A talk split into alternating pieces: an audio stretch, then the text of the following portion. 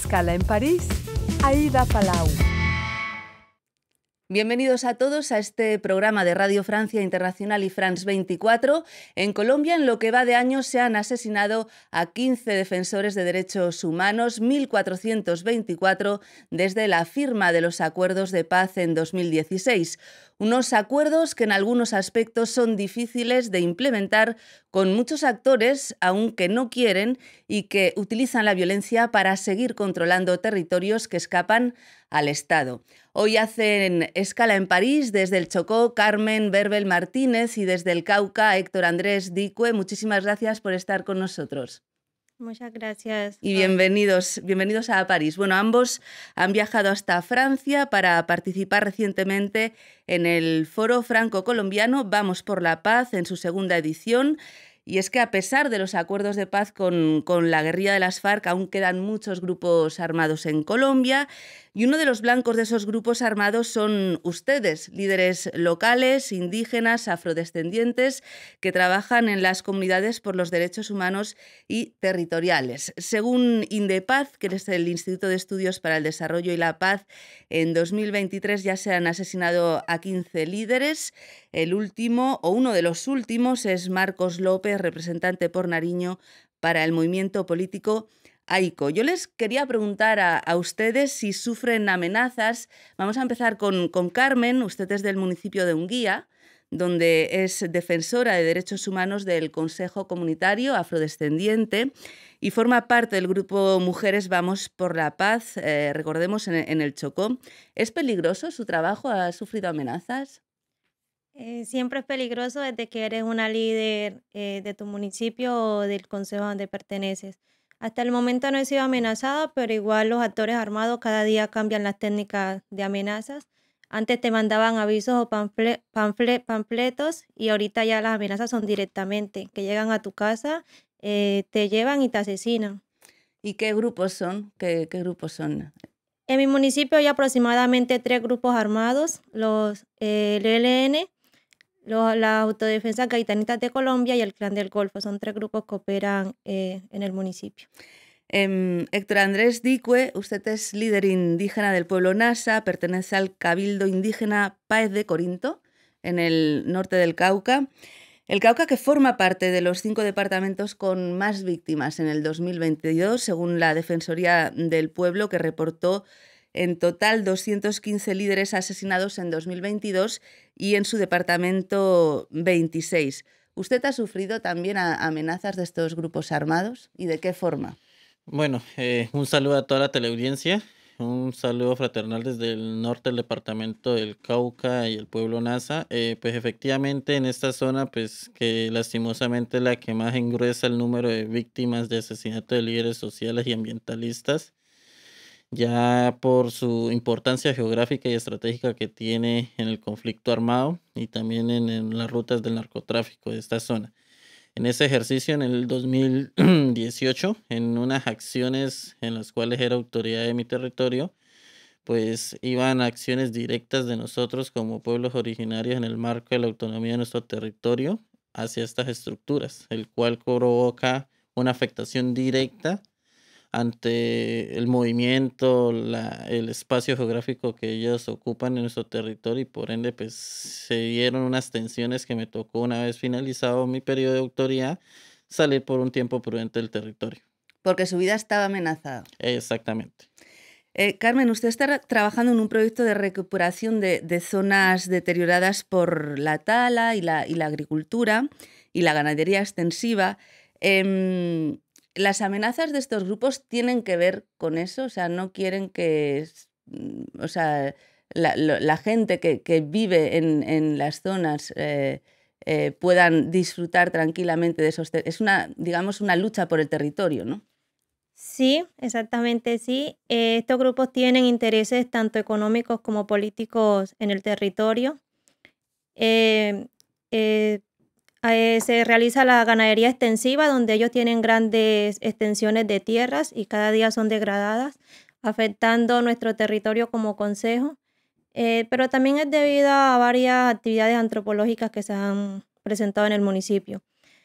Pero como lo dijimos eh, nosotros y a través de la primera investigación que se creó de un libro que hicimos de mujeres, eh, los grupos armados utilizan el despojo de territorio y también en nuestros cuerpos para adueñarse de todo eh, el municipio y las zonas rurales.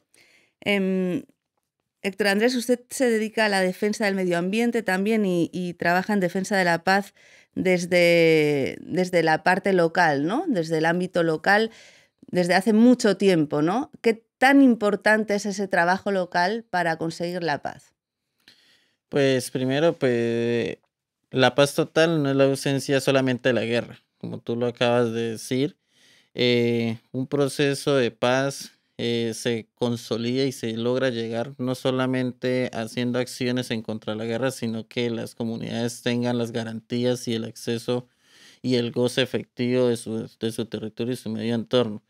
En ese ejercicio de defensa de la vida y el territorio, pues se han hecho acciones a lo largo de la historia en contra de la explotación de lo que hoy la comunidad internacional llama recursos naturales, que son la extracción de petróleo y minerales de nuestro territorio. Entonces, al estar tanto organizativamente como comunitariamente en contra de estas acciones, pues son acciones que van en contra de los intereses de estos grupos que luego atentan contra la seguridad de la comunidad y de la autoridad en territorio.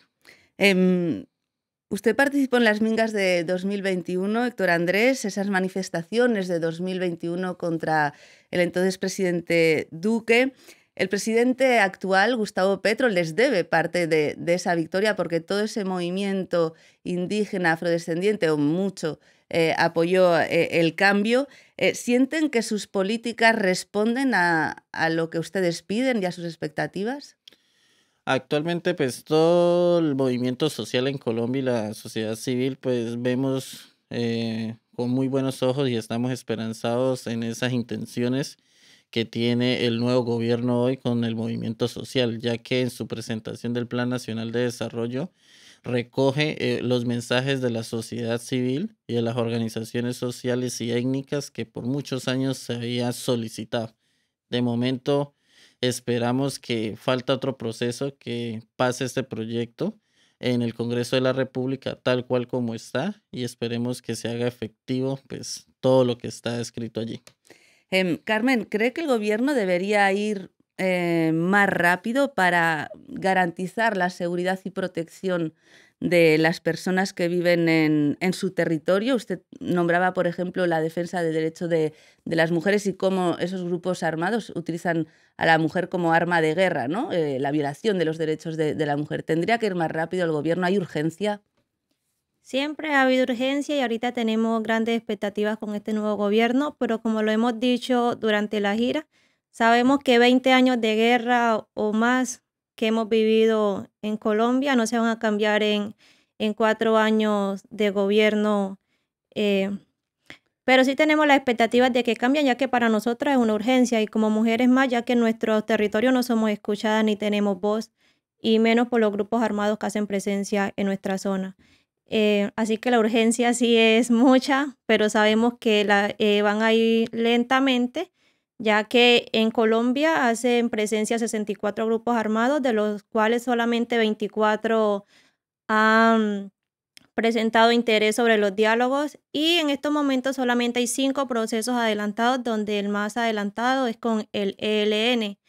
Y en nuestro municipio acá hacen presencia tres grupos y solamente uno de ellos es el que lleva el proceso más adelantado. Entonces, lo que estamos exigiendo es que ellos acudan también a los procesos, pero en no repetición también, porque ya en el municipio en el año 2006 eh, hubo, hubo una desmovilización de alias el alemán.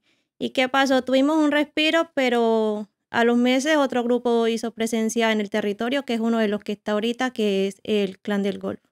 Claro, porque en este proyecto, megaproyecto de eh, paz total, no todos los grupos armados se, están acogiendo y puede haber también disidencias, ¿no? Como hubo con, las FARC. ¿Cómo, ¿Cómo, ve, Héctor Andrés, usted este, este megaproyecto de, de paz total?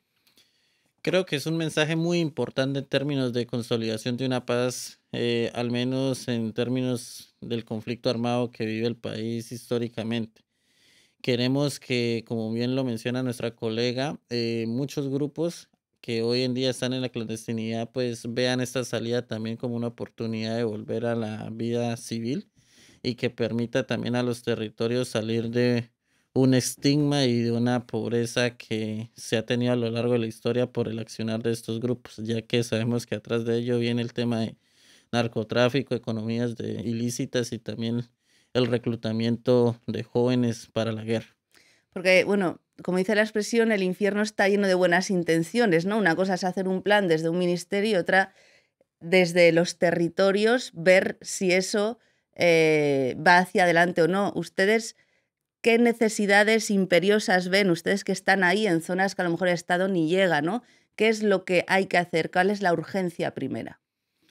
En este escenario, pues lo que está pidiendo las organizaciones sociales y étnicas en el país, uno es que el Estado permita que las comunidades tengan un rol mucho más activo en estos nuevos ejercicios que se vienen realizando, ya que pues han sido nuestras comunidades las que viven día a día el rigor de la guerra y como tú mencionas, la paz no es algo que se planifica desde Bogotá, desde un ministerio, sino que se planifica con el actor principal que es la comunidad.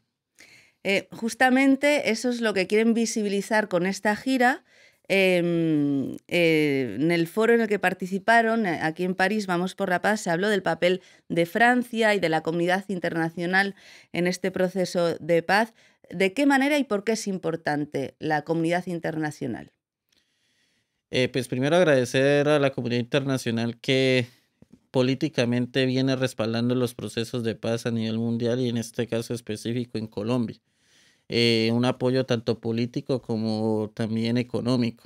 Yo creo que más allá de esos apoyos, yo creo que necesitamos que el papel de la Unión Europea sea mucho más activo en el territorio, que no se limite a solamente enviar un recurso, sino que haya todo un proceso de verificación internacional y que las fuentes de verificación no sea solo la institucionalidad colombiana, sino que sea también a nivel regional y local en el territorio con las organizaciones.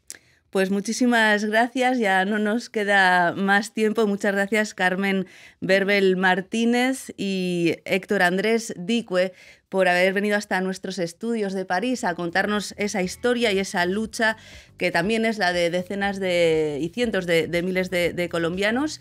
Y muchísimas gracias a todos ustedes por habernos acompañado. Ya saben que también nos pueden seguir por internet en rfimundo.com y france24.com. Hasta pronto amigos.